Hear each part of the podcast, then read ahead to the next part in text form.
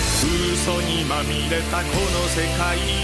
ほらローバマンがやってくる嘘つきどうも吉田照美でございます、えー、2週間ぶりのロバロックラジオ始まりました、えーまあ、初めて聞かれた方もひょっとしたらいるかと思いますんで番組説明させていただきますと、えー私吉田がですね、えー自分のツイッターとインスタグラムで連載しております、えーウェブ4コマ漫画「ロバロックを」えーもっとたくさんの方に知ってもらうためのプログラムと、えーいうことでございますで私がもうね、えー残りの人生をかけて手掛けております、えーこの「ロバロック」を書籍本ですね、えーラジオドラマえーそしてあとはアニメにするべく、えーリスナーのあなたの力も多分にお借りしながら、えーこのコンプライアンスに四方八方を包囲されたスマ苦しい世の中でせめて創造というこの自由な翼だけは大空に広げて羽ばたいていこうという各種配信のポッドキャスト番組でございます。ね、なんか大きく出てる感じはしますが、えー今日も配信日当日に収録というもう本当暑いですね、えーこんなあの梅雨になるって誰が予想したんでしょうかめちゃくちゃ暑いんじゃないですか、えーまあ内容もホットな内容になっておりますんで、えー今日はあのゲストもいないですけど何をやるのかというのをもうブッキングできなかったってことなの西見君どうなのこれはあ作家の西見でございます、はいブッキングできなかったわけじゃないんですけどじゃなねい、のうんそうただゲストをつぼれなかったということですねどういうことだ ろう同じじゃないのかそれよくわかんないまな、あたいいじゃないですかたまには2人でね,、まあまあまあねそういうことだね、はい、ちょっとしっぽりねやりましょうよ、はい企画もありますんで、そうだけど、はい何やるのだけど一応、ん何やろうかなと思ってたんですけど、うん私ができること何かなと思って、うん作家だからね放送作家だからねそうそうですよね、私ねうんあのまあそれなりにうんちょっと、まあ、映画が好きなんですねちょっとだけですけどあーっていうのはかなり好きなんだないやいやいやそんなことないですけどまあすっごい見てる人からしたら、うんまあちょっと劣るんですけど、うんまあ今年上半期うん1月から6月までで一はい応数えたらおう345本ぐらい、結構見てんねまあまあおうそれみんな金払って見てる映画金払って見てるやつもあるし試写会もあるの一応いや基本的にはあのレンタルとかああレンタルそういうのでやつもねはい、お家で見たりやつあもあ含そういうのめても含めてなのね、はい、大体そういうの見てましてはい、で僕ずっと気になってたことあったんですうロバロックに出てくるんうんこのボードに乗ってタイムスリップするっていう設定あるじゃないですかうんうんこれ絶対バック・トゥ・ザ・フューチャーですよねもうもうもろ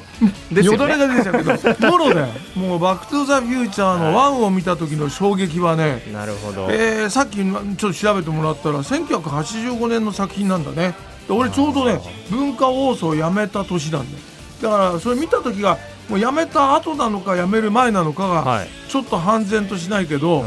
えー銀座のね大明小学校の前にあるリッカービルの中の試写室でうん見たの、そんな大きくない試写室で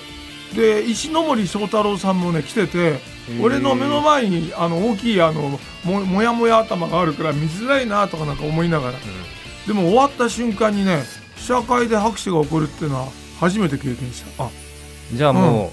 う見た瞬間、おこれはすごいあぞこれはすごい映画だなと、えもう心の底からワクワクしちゃったもんなんか見終わるのが惜しいっていう映画だったねああいう設定っていうのはやっぱ当時の珍しかったんですかね、ないよ映画ねばあのタイムスリップものってのはどうなのかな僕はその前にねうん時系列的に合ってるかどうかわかんないけどレンタルビデオが盛り上がった時ってとしてはい1985年より前なのか後なのかがねはいはいちょっとわかんないんだけどはい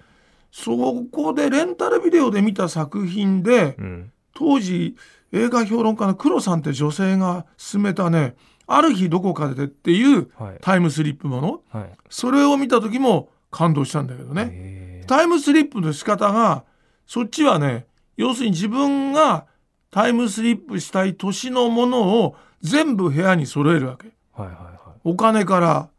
うんいうんそれから、まあ、着てるものとか細かいものまで新聞なんかもしあればねうんその当時のをね置いとくとはいんでえそれはねテープレコーダーで自分の声で今自分は1920何年の何月何日、えーアメリカのどこそこにいるみたいなのをはい繰り返しエンドレスで流れて流してるうちにうんタイムスリップできちゃえう。ーこれあのあれだね、えースーパーマンをやったクリストファー・リーブがはいそれ主演なの。で出てくる女優さんがすごい綺麗な人でねはいはいその人とその時代に昔出会ってんだよ。それはなんかこう記憶に残ってて、うんはぐれちゃうわけだけど、はい、それを気がついて、うん、またそこに戻ろうっていう出な会るっほたど場所のホテルではあそれをやって行けちゃうわけそれも結構タイムスリップの方法論としては面白かったんだけど、ワクワクするのはやっぱこの「バック・トゥ・ザ・フューチャー」だよね、車だもん今デねロリアンテレビさんのも目のう前にあーディレクターの青山が自分のあいつも大好きらしいんで僕も大好きだよ、デロリアンこのれ買ったりはしなかったよねも模型ですか模型だねうん、これはすごいよね手に入るんなら欲しい車だよねただ目立ちすぎだよねまあ乗持れっないてる持ってる方もね、うん実際いますけど、いるけどね、えそうそうそうど動くんですかね動くでし ょガタガタガタみたいな おい乗り心地はどうなんですかねまあどうなん乗りまあでもロロマンだからそういいうの関係ないのか。わかんないと思うけどねえーえバックスフューチャー見たのバックス・フューチャー見見まし見ましたけど、うんそ85んなことないの年八十五年僕生まれてないんで、ああ実際はね、はい、遅遅れてうんそれこそビデオを借りてうん見たって感じです、そその時はまあなんか面白いなぐらいですね、そうなのはい、そんな程度なのでもやっぱ大人になってもう一回見返すと、うんあやっぱすごいんだなっていうのはあ後にわかりますよねあちなみにねうんちょっと「バック・トゥ・ザ・フューチャー」関連の話で、はいはいあのー去年中国でうん「こんにちは私のお母さん」っていう映画が上映されましてタイトルがダサいねえタイトルダサいでしょこんにちは私のお「母こさんんにちは私のお母さん」うんうんこれね主人公がうん18歳の女の子なんですようんへえで、うんある日その女の子の不注意で、うん自分のうんお母さんが交通事故に遭っちゃうんおでらすららで生死をさまようことうになるんんですけど、でその女の子は自分を責めるわけですようんあいつも私お母さんに迷惑かけてばっかなのにうんまた私のせいでこんな目にお母さんながるほどああもううん私なんていなくなっちゃいたい、おっうおうおうてなった時に、うん突然自分が生まれる前の20年前にタイムスリップするんですそこでえ思った瞬間にそうそうそう、タイまムあ、スリップできるとあのるきっかけできっかけがあるんですけあどー中国映画これそうタイムスリップして18歳のお母さんに出会うんですねそこへでーでそこでその子が考えたのが、うんそうだとうんお母さんをうんその自分のお父さんとじゃなくて、うん全然違うお金持ちの男の人と結婚させちゃえば、うん私も生まれてこなくて済むしお母さんもっと幸せになるんじゃないか、おーこれお母さんの幸まさにせを考えてまさに「バック・トゥ・ザ・フューチャああーです」そうだねそれはね、まバック・トゥ・ザ・フューチャーと同じ設定でやってることが真逆なんですうよ、ん、そうだバッねクトゥそザフューチャーとうだねバック・トゥ・ザ・フューチャーはあお父さんとお母さんくっつけな いと自分がいなくなっちゃういなくなっちゃようっていうねっていう映画なんですけど、うんこの映画はお父さんとお母さんが出会わないように、うん出会わないよう当にたったのその映画は、その映画がですね、うん、去年中国で大大大ヒット大ヒットしたの大ヒット興行収入900億円ですすっごいね、はマジで日本でもね一応ね今年やるのややりましたやったのやってちょっとね日本であんまり話題にならなかったよねそう日本だとねなんかそんないっぱいやってくれなかったんですなんかひっそりやっててへー僕もちょっとこれ見逃しちゃってああそうなんだもう見てねえんだ次次見るんだったらこれだみたいな感じあーですごい注目してるんですけどでもやっぱ同じ設定でも中身ちょっと変えればうん新しい大ヒットを生むってことではそうだよねやっぱ「バック・トゥ・ザ・フューチャー」って偉大なんですよね。すごいよね、ええまあそんだけやっぱりもうハマっちゃう人が多いってことだよな、ということでですね、うん今回は、はまあ、ゲストいませんのでいいないね私西見がですねうん2022年に今年ですねはいはい上半期実際に見た中でうんおすすめの最新映画をおちょっと紹介したいなと。大体バランスは取れてるの西見君ってあのいわゆる、はいあのこういう傾向のものしか受け付けないとあかーそれはあるでしょ、でも、うん、ヒットしたものに関して言うと、うんやっぱ見ますよ自分のこのあー仮に好みじゃないにしても、まあやっぱりこういう仕事やってっからねそうそうそう話題になったものは基本こ的れはねに一応ねどこが面白かった好のき受け嫌たい、のかっていうねそうそう好き嫌いせずに、うんなんかこうアニメだろうが、うんまあホラーだろううが、んまあそのなんか女性が女性向きのなんかこう、うんキラキラした男の子の、うんみたいなのうもん結構見ます、一応見るのね一応見るのは見るんで分すかった、うんはいあのまあロバロックの今後の創作活動のヒントにうわしていただければと分かった 僭越まあながら何でもヒントだからはねい、何でもヒントこれはね、まあ一応ね最新映画なんで、うんまあネタバレとかにはちょっと注意しながら、はい。はい、やっていきたいと思いますベスト3ね。上半期ベストに3見た西見くんがね。はい、超個人的ですから、ねまあ、それはもう分かってますよ。ということで、はい3位からいきますいや、かいいお願いします。はい第3位は「探す何それ韓国映画」いや違いますどこ日本の映画え、探すって映画なんかあったのひらがなで「探探す」すっていうの。聞いたことないな。なんかえ、今年ややったやつです今年やったやつですよ、へー今年の1月にやったやつですよ誰が出んのええちなみにこれ探すってきてなんとなくどういう映画だと思います探すって言うんだから、うんやっぱり自分の、うんなんだろうな羊っていうか、羊うん、うん自分はどうやって生まれてきたのあかみたいなことを、はいはいはい、羊羊羊ですね、うんそうそうそう、はいはいはい羊じゃないよ動物 の、自分の飼ってる羊飼ってる羊を探すわけじゃないそうそうじゃないねはいはいうんあーなるほそどういうんじゃないの、あー違うなかるほどねじゃあ答え合わせしますか、うんこれですねあの「三崎の兄弟」っていう作品のうん、片山晋三監督が手掛けた映画でしてお今年の1月に公開されましたへえ、で主演がですね、うん、佐藤二朗さんあ佐藤二朗さんが主演なのそうなんですへよーでねこの佐藤二朗さんが、うんまあ、大阪の下町で暮らす、うんザ大阪の、うんもう超ガサツな親父なんですねあーもうひげぼうぼうのので、まあ、日雇いのうんなんかこう仕事をしながあら、ーうんまあ、中学生の娘とうん2人で暮らしてるんですけど、うんうんまあ本当にねガサツだなって思うのがもう娘の前でうん平気でおならしたりとまか、あまあまあね、はい、もう冗談ばっか言ったりとあか、ーでもね想像つくだ娘はねなんかそれなりに楽しそうというか仲いいんですよお父ちゃんとああーそうなのななんんかかもう離婚してんのそうですね、ままあそれれでなんかこう冗談変なこと言ってもう「んやめてやお父ちゃうんん」みたいな感じで、うんあなんだかんだでね仲がいいんですうんでねある日そんな漫才師いなかった親子で出てるなんか女娘とあーはいはいお父さんのさ漢字がフレッシュですねあそうだね、はいはいはい最近見ないね最近もでもでやってるあやってますあよそう娘さん結構大きくなられあてあ今それ思い出しちゃったう んそうですね。まあまあ、完熟フレッシュのような仲のいい親子なんですけど、ある日ね、はい佐藤二郎さんがうん娘に言うんです。何お父ちゃんな、指名手配中の連続連続殺人犯を見たんやと、街で。おお捕まえたらな、う、うん、 300万もらえるらしいで、ああなるほど言うんですう。んで、娘は、またお父ちゃんが、いつものなんか冗談みたいな。ああ相手にしないわけです。あー何言うてんのお父ちゃん。なるほど本当の話だと思わないはいと思わないんですけど、うんでう、ん次の日起きたらですね、うんお父ちゃん、いないんですよ。あらどっか行っちゃった。お大変いなくなっちゃった。うんで、まあ、警察に行くわけですね、うん娘が。うんちょっと面白そうだねで、うん警察に行くんですけど、うんお父ちゃんね、やっぱね、うんだらしないからいろんなとこから借金してたから、ああ警察相手にしてくれない。どうせ逃げた、あ逃げたんだろあう。ー夜逃げしたんだろそうかそうか自分の理由でねう。そうそうそうう。ん大人の失踪ってのは大体ね、決まってるんだよ、みたいな感じで、うん警察が相手にしてくれないんです相。手にしてくれないんだしょうがないから娘自分で探しますよ。あそれで探すかそういろんなパチンコ屋にうんね、行ったりとか、うん飲み屋さん行ったりとか、いなうい。んうんいない。うんで、しょうがないから、お父ちゃんがそういえば昔、登録してた派遣会社うんの方に行くんです。あー受付のとこにう。んで、お父ちゃんの名前出して、うんこのお父ちゃんね、いませんかってうんうんって言ったら、ああ、まるまるさんだったら今日あそこの現場入ってるよ。うんいるんだ俺、いるじゃん。うんうんで、行くんです、その現場にね。おーなるほどで、現場に行って、うんそこの作業員の人に、うんまた名前お父ちゃんの名前出して、うんお父ちゃんいますかうんおそこにいるよ、つって。それ多分違うお父さんだったなあ、お父ちゃんもう何やってんのって、そのお父ちゃんの背中に向かって、うんもうお父ちゃんって言って、うんパッて振り返ったら、全然違う人なんですよ。どういうことなんだよえ、うんお父ちゃんじゃない。ないえーどうなっちゃうのしかも、うんよく見ると、うんそれがうん指名手配されてる連続殺人犯だった。えーやばいじゃん超怖くないですかこの時点で。やばいよ何ね何 ってえだって見ただこかとがあるって言ってたわけだからなそうそうそう親父はねえだからどうなっちゃうのら連続殺人犯は、うん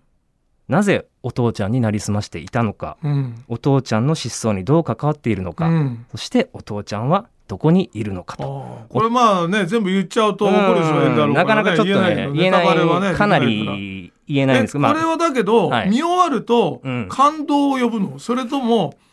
どうなの見終わった後すとてもいい感じになれるのこの映画は。正直言うと、うん、まあところどころちゃんとあの笑えるシーンはあるんですけど、うんうんまあまあ重めの話かもしれない。重いのあのうーんこのいろいろ真実が明らかになった後の娘のうん決断っていうのにちょっと注目してほしいですね。これがすごく親子愛にある意味親子愛に満ちてるんですけど、うんある意味残酷というか、えーこれ見るとちょっと辛い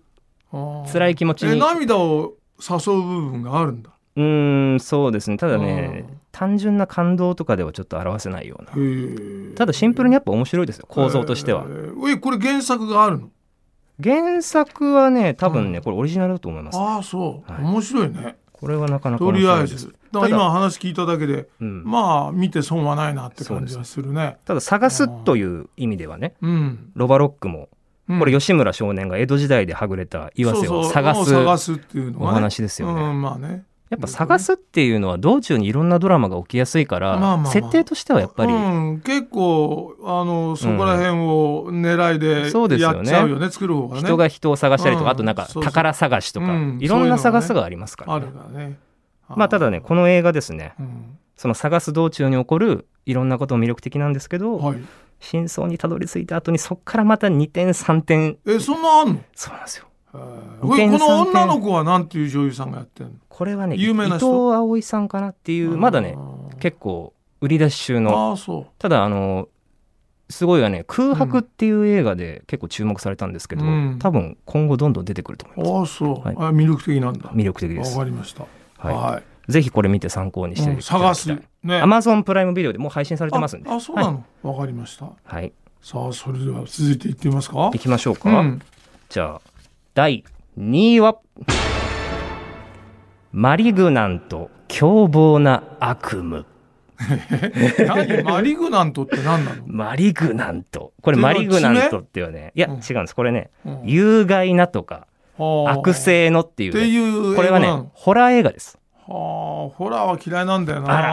ホラー好きなのホラー結構好きなんでもいほやらもうホラーはね過去見たのでね、ええサスペリアが怖かったうな、んあれは見たくないんだけど、うんまだ社員時代にはい相撲の仕事でね、はい先輩がうんやっぱりどっか行きたいとかいう映画いるじゃあ付き合わなきゃいけないから、はいそれを見たのよ。うん、これねえっ、と総シリーズを手掛けたジェームズ・ワン監督の作品でして、うんこれ実はね去年の11月公開なんですね、うんでまあ今年公開じゃないんですけど一応配信で私が今年見たということででしかも、あーなるちょっとこれ衝撃的だったんでほどねへえかなり映画好きの中で話題になった作品なので、りぜひ紹介をさせていもうた一だ回き言たっていマリグナンマリグナント凶暴な悪夢怖い夢の悪夢ですあねー悪夢ねこれねぜひ覚えておいていただきたい、はいえっとまあ簡単に言うとですね、うんこれ当たったのアメリカで。アメリカでもそれなりに当たりあました。そう、はいあ、ー日本でも当たったんだけど。日本ででも当たったんですけど、うんやっぱり知る人ぞ知るって感じですね、あー今のところ。まだ一なるほどね般層には広がってないのかな。へー映画好きの間では、もうこれ、今までのホラーの中で一番面白いみたいなぐらい、本はい、あそ話題うになりました。え今までのホラーで一番面白かったのは今の時点では西見君は何なのいや、これはちょっと、マリグナントマリグナンになトりそうなのにしようか、今ちょっと悩んでるところです。ええサスペリア見たサスペリアは僕まだ見てないんですね。怖いよあれ怖これいです見たくなくて見ちゃったからねはいやなんだぜ、まあ、映像と音楽が上手だよい。ねでも僕ね、結構日本のね、うんホラーの方が怖いかもしれないです。あ意ー外とそう身近身近というか、こう、着信あり四と谷か、階段みたいなさささださだことか。貞子とかああいうのもちょっとね怖いんですあーよ、金ね。払って怖い思いしたくないよね基本的に バカみたいじゃんでもねねホラーってやっぱドキドキするいしやドキドキってでいいドキドキじゃねえもんな裏裏切りがあるじゃないですか、ああまあストーリーねの中にそれがあーねいいんですよでちょっとだけ内容を、うん言うと紹介してもいいですかいいよまあ、もち言えろんる言える範囲言えでる範囲でもちろん、はいあのマディソンという女性が主人公なんですけど、うんまあ夫と二人暮らしでうん普通に平穏に暮らしてたんですね、うんである日夢の中でうんその女性の夫が何者かに殺されちゃう夢を見るんですうん、まさにこれが悪夢ですよねああ悪夢だね、で起きたらうん、実際に夫殺されちゃってるんですよ嫌な話じゃん嫌な話なんですよ、うん、正夢なんじゃん。正夢なんですよ、うっん、ていう夢の中で見たことが現実になってたっていう恐ろしい始まりはあ。でこれねその日を境にうん、同じような悪夢が続いてうん。いろいろそういう現実になっていくんだ。現実になっちゃうんですよでしかもそれがもう幽霊なのか人なのかエイリアンなのかなんかよくわかんないんですよとりあえずなんかもうくく暗いとこで黒い物体がこバシバシ殺していってもうそれ怖いがなそれが怖くてうん。でね うん。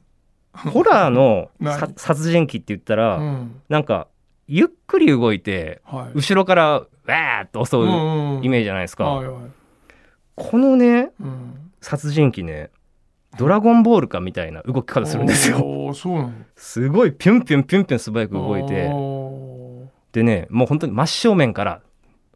いっでちゃうもそれってまあなんだかわかんないもんだけどそういう動き方するやつがいろいろ悪夢を、ねはい生んでるわけでしょそうですねもう正体分かってんじゃん何ですか、え、そうでもないのか。いやいやいや、その正 体が違うんですよ。あーそうの正体がね。あそれがは果たしてそのものそのものなのかどうかっていうのは言えないわけだよね、え当ーたり前そうだでよな。すね。まあ、後半でこれがまあ、真実が明らかになるんですけど、えこれがちょっとね、えうん、まあ、なんとな裏く切るん僕、だ、僕まあ、それなりに見てるんで、うん予想はするんですよ。うん、当たったこうなのかな、こうなのかなと思ったら、予想のもう斜め上行かれました。ああそう、はすごいねこんなに、裏切られたのは、ええなかなか。まあでやっぱり見てる人を裏切るっていうのは、はいあのいい作品は絶対必要だよね。そうですね。うん、それは作ってる方はそうしたいもんね。はうんい、で、これね、うん注目してほしいのが、何ラスト30分なんですけど、おうホラー映画から急にアクション映画になります。意味がよくわかんない意味がわかんないでしょ そういう意味でも裏切られるんですよああそうずっとうん怖い怖いって思ってたらうん最後30分うわすげえみたいなかっこいいってちょっとなっちゃうんですよあ急にアクション映画になってああそうでこれ脳科学者の茂木健一郎さんがこの映画見うてんこの映画は脳が喜ぶ映画だってああ言ったのね言ったぐらいうんドキドキハラハラの恐怖体験とこう予想を超えた展開が仕掛けられてる革新的なホラー映画になっているということでございますわかりましたでも俺これは見ないなホラー映画はねホラーは見何なでいすかからうんちなあじゃあちなみに、うんてるみさんのなんかその子供の時よく見た悪夢とかとか覚えてますなんか悪夢はね恐怖の原体験みたいなのって。あー悪夢ってのは意外と見てないよあ、ね本当ですかうんなんか怖い思いをしたっていう夢っていうのは意外とないねー空を飛ぶ夢みたいなのは結構見たのは印象に残ってるよえねー僕ね、うんマクドナルドあるじゃないですか、うんファーストフードの。うんで、最近めっきり見ないけど、あの、公式キャラクターのあのドナルドってピエロみたいなのいたでしょ。うんあれが子供の時本当怖くて。わかるわ。ピエロわかります怖いよね。ピエロ怖いじゃん。だって素顔がわかんないんいだや、本当なんですようね。んだから、よくね、夢の中でドナルドに追いかけ回されて、もん。ああじゃあドナルドが結構そういう意味では怖い存在だ恐怖の原体験で言うと僕ドナルドかもしれないです。ああ、そうなんだ。僕の、だから悪夢はうんドナルドドナルドね。なんですけど、うんこのマリグナントの、うん。映画の悪夢の正体は、うんうんうんもうももっとすごいすごいすの。ごいとこわからないな。想像がつかないな。はいあまあでもこれからね夏本番でほらホラーの季節なんで、あはいはい。ロバロックの中にもちょっとこうんう背中が背筋がゾクッとするような演出も、え必要だよね。だってほらな夏ですからやっぱラジオ季節感大事ですよなかなかだけど確かにそうなんだけどね。えうん。えなんかかゾンビ武将のゾンビに追いかけられるとられるかとかね。そういうのもあると面白いね。そういうのを入れてい確くかにと、ねまたちょっとストーうリー、ん、一応でもねそういうホラー的な感じなことは考えてるあ考えてる考えてるおうんあのロバロックに関してはねちょっと楽しみですい、ねやいやいやいやそいれはやいや何俺自身はそんなにね幽霊いやかななんだろうなっていうとこだでねも人が一番怖いですからね怖いええ一番怖いのは人間で、はい。うんさあ、行きましょうか。いよいよだろいよいようん、行きましょう。いいよ上半期うんの見た映画、うん第1位、なんだろトップガンマーベリック。うえそうなのもうすごいんでしょ稼いじゃって大当たりしちゃっていやー、これはね、ちょっと、本当ベタですいません。あそうベタですいませんだってけ感じですけど、どあの昔のやつも「トップガン」見たの トップガンね、一応うん見,、見ましたよ。見た、はい。でも、あの、ビデオでですけどあね。あもちろんね、はい。あどうだったの、その時は、うんまあ、普通に、おー、面白い、すげえ、みこたれをい見な。るんで見てたんじゃなくてもうじゃなくて、前前前か、からら前から見一応見てはいました。あーそうかそうかはいたのね俺はだけど、うん、確かにでもああいう操縦士にまあまあねあの男がうん。い扮してう、ん。なんかちょっといい女と恋するみたいなさ、はいはいはいあれでしょすなんだよマクギリスとかなんとかっていう女だっけ、はいはい。ねあのそんないい女じゃなかったよ なそんなことないで しょ。はい、ちなみにこれ1986年公開の世界的ヒット作「トッ86年か、プ,、はい、トップガン」のの36年ぶりの続編というこそとでん。なことやっちゃうんだもんねトム・やクルーっズとですかって感じですけどね。でも吹き替えなしなんでしょあの人全部自分でやるんでしょそうそうそうそうだから本当なのかいや本当ですよ。ねねでなんか当時から当時ヒットした時からもう続編の話ってずっと出てたんですよああね。そうなんただだその続編を作る権利みたいなのうをんトム・クルーズが買い取っちゃって、あら要は他の人に絶対作らせないように。あそうなので満を持してへえトム・クルーズが満を持してて36年も、 まあ、時間かけちゃうから、ね、こだわりががすごいんすごいねですよね。うんでこれまあちなみにまあアメリカ海軍のエリートパイロット養成学校、トップガンに伝説のパイロットマーベリックこれトム・クルーズですね、うんトム・クルーズ演じるマーベリックが今度は教官として帰ってくると、うん教える側、なるほどなるほどはい、でまあ絶賛公開中なんですけど今も、うんまあ、これねもう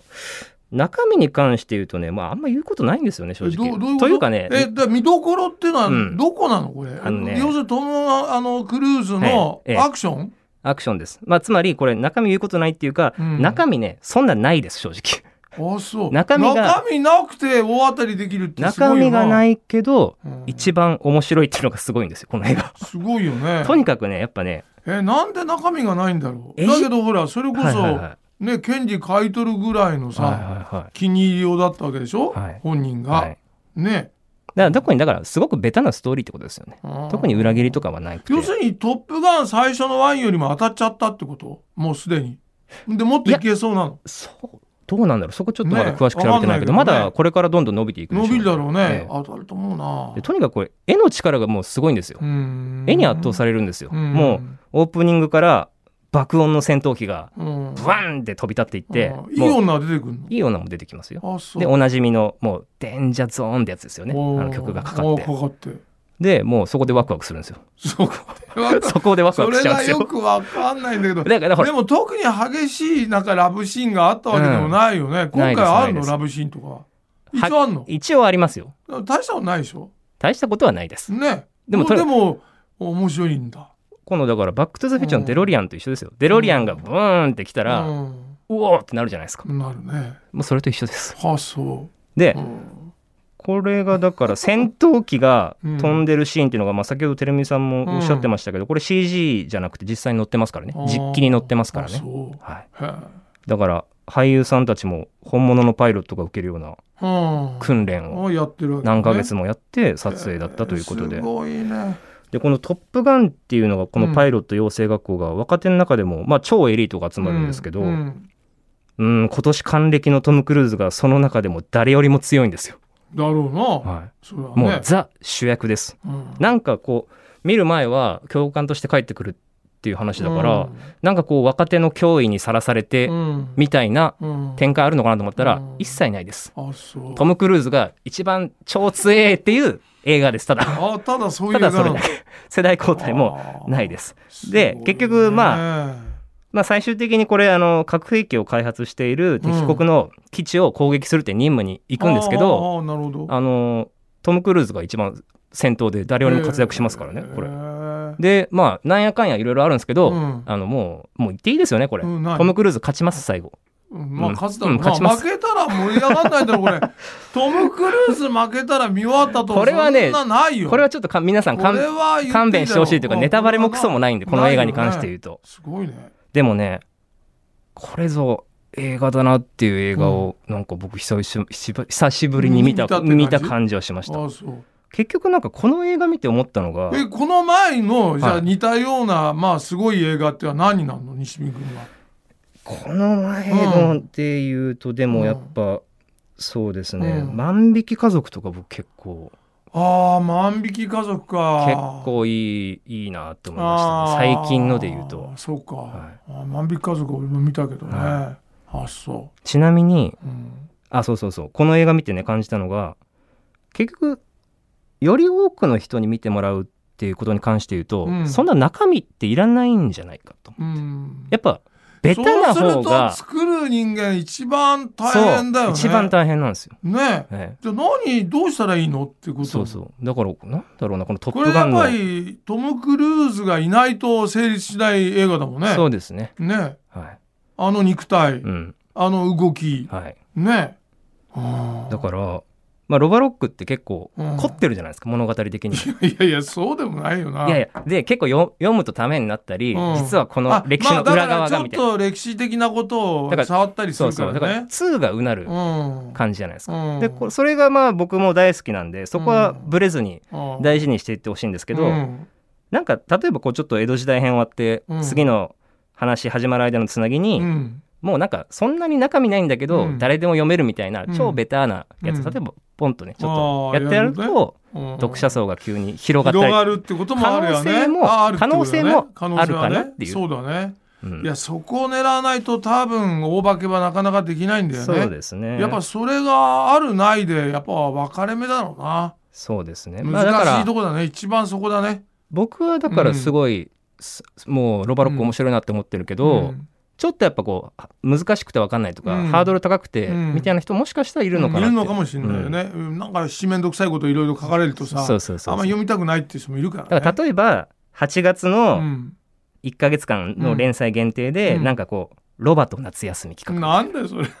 あと夏休みただただ何するんだたよだただうん吉村少年がうん夏休みをうん今日何して遊ぼうかなってうん毎日過ごすだけのとかをあーとかねとかねそういうちょっとスピンオフ的なもの、スね、ピンオフ的なやつを入れたらもしかしたらうんまた違った読者層がうん獲得できるんじゃないかというのがトップガンから学んだ提案でございまわしかた。りました。は、はいいえー、西見君ありがとうございました。はいえー今日の会議はここまででございます。なんかいえー一本でも見たいのありましたかいや、やっぱりトム・クルーズのそれはね、見たいとは思うね。それだと探すか。はい。探すは見てみようと思う。あだったらホラーはいらだない。ったらマリグナントを見てくださいよそこまいで言うや、それはもう勘弁してくん ないだから怖いやつ。でも、相当すごい裏裏切られ方なの。そうですね。でうんも最近ほらドキドキワクワクすることも少なくなってきてまあるなってきてるよじゃないねですか。そそういう意味ではれでね。強制的に心臓をバクバクバクっとさして。そうか、わかりました。はい一応参考にはいご意見は。 はい、えーロバロックラジオ第4回、えーそろそろお別れの時間でございます。えー今日は作家の西見くんがですね、えー今年の上半期に見た映画のベスト3、えー紹介していただきましたけど、まあ、あの、聞いてる方は、えーどれを選ぶかというのはね自由でございますんでなんか選んでみていただきたいと思いますさて次回の配信でございますが7月9日土曜日夜7時の予定ですで次回はですね私はずーっと気になってるあの謎に答えていただける方をゲストにお迎えしたいと思っておりますが、えー例によってこれスケジュールが合わなかった場合はね本当にごめんなさいとこれ大丈夫なんでしょ西見君どうなの多分本当多分大丈夫です。うん多分だからね。ははいい、えーリスナーの方々もですね、えーこれからロバロックを広めていくために誰に話を聞けばいいと思うか、どう展開したらいいと思うかと、えーこのあたり、えー吉田屋の激励など自由にメッセージをお寄せいただきたいと思います。えー最近のおすすめ映画なんていうのでも OK でございます。聞きたいですねそれね、ぜひね、えー西見くんのようにやってください。はいえーメールアドレスは6869アットマーク JOQR.net えーロバロックアットマーク JOQR.net でございます、えーディスリコメントとかね単なる批判とかはいらないです、えー温かい愛情を感じられるようないじりだったらいいと思いますんでぜひよろしくお願いしますでは今回のロバロックラジオはここまでです次回まで顔を長くして待っててね青い海はけなく笑いさざ